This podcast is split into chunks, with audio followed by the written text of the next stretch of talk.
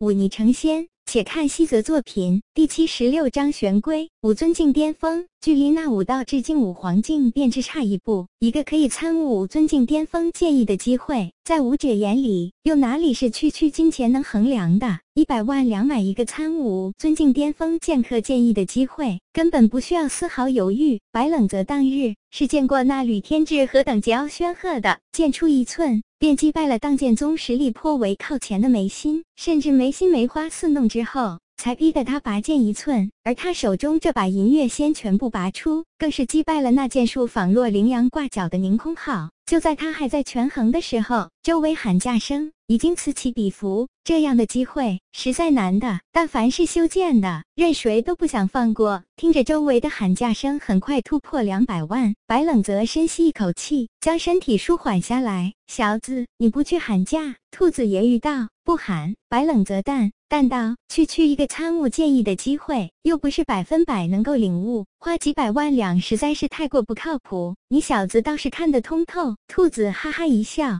不过呀，那些人未必这么豁达。哼，那吕天志毕竟是剑神弟子，武尊境巅峰啊，那是多少个日日夜夜磨砺出来的剑意，又岂是寻常剑客能够参悟得透的？能真正悟透的，除非是同为武尊境的强者。嘿，同为武尊境，谁没有几手拿手本领？区区藏剑之术遗留下来的剑意，很稀罕吗？再者，学别人的建议，哪里有自己参悟出的建议来的圆润贯通？这剑中藏着剑意，看似珍贵，不过鸡肋罢了，食之无味，弃之可惜。听了兔子的话，白冷则暗松一口气。不过他却知道，这整个拍卖场里，也就这只眼力高到九层楼的兔子才看得这么开。那些拍卖的人，哪里会有五尊境强者？恐怕他们奢求的根本就不是什么悟透这剑中剑意。五尊境强者的一生剑意。瑰宝，只要能领悟几分，对自己日后悟剑便有着巨大的裨益。不过，正如兔子所说，这种参悟剑意之事，成功的机会实在是小的可怜。与那之后的玄龟相比，太过不值，报价依然此起彼伏，很快叫破三百万两。已经放弃，心里一片轻松的白冷泽，甚至看到了那拍卖师脸上的惊喜之意。三百五十万两，四百万两，加价依然在继续，直到一个坐在。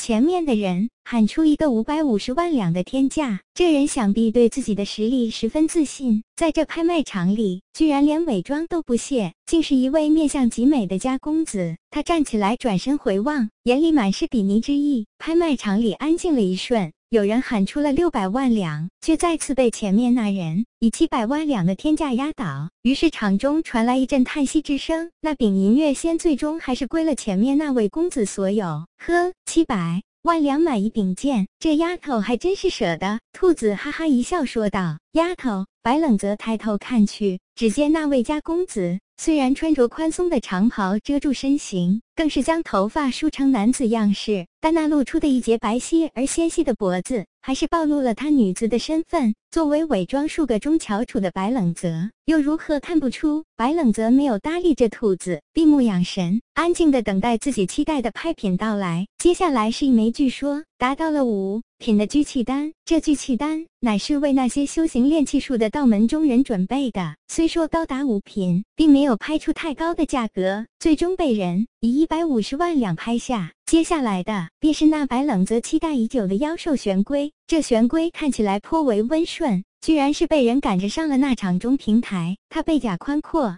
足有两张床榻大小，却如那清单中所绘，乃是鸟首蛇尾，而且四肢修长。那平台足有半人高，乃是阶梯上下。这玄龟走在前面，居然丝毫不慢。此次拍卖，我们难得的获得了一头妖兽。此妖怪名为玄龟，已活近千年。相传数千年前大禹治水时，应龙在前以尾化地，指引大禹开凿水道，将洪水引入海。而玄龟被驮息壤在后，大禹治息壤于地，息壤遇土生长，将恣意的洪水填平。当然，这只是神话传说，但这玄龟确实是颇为神奇的妖兽。它不伤人，虽为龟，却可日行千里，而且乃是福禄之兆，而且最善遇水。乘之可越大江大河，波澜不起。千年玄龟起拍价五百万两。此话一出，拍卖场里一片寂静。那坐在前面的翩翩家公子，突然开口道：“这老王八难道还能用来当坐骑？骑着它，且不说快慢，不嫌掉分吗？”这话一出，满堂大笑。确实，此时虽然妖兽颇为稀少，但还是有一些隐藏在那江河大海或深山野林中的。鸡妖司组建之初，便是为了。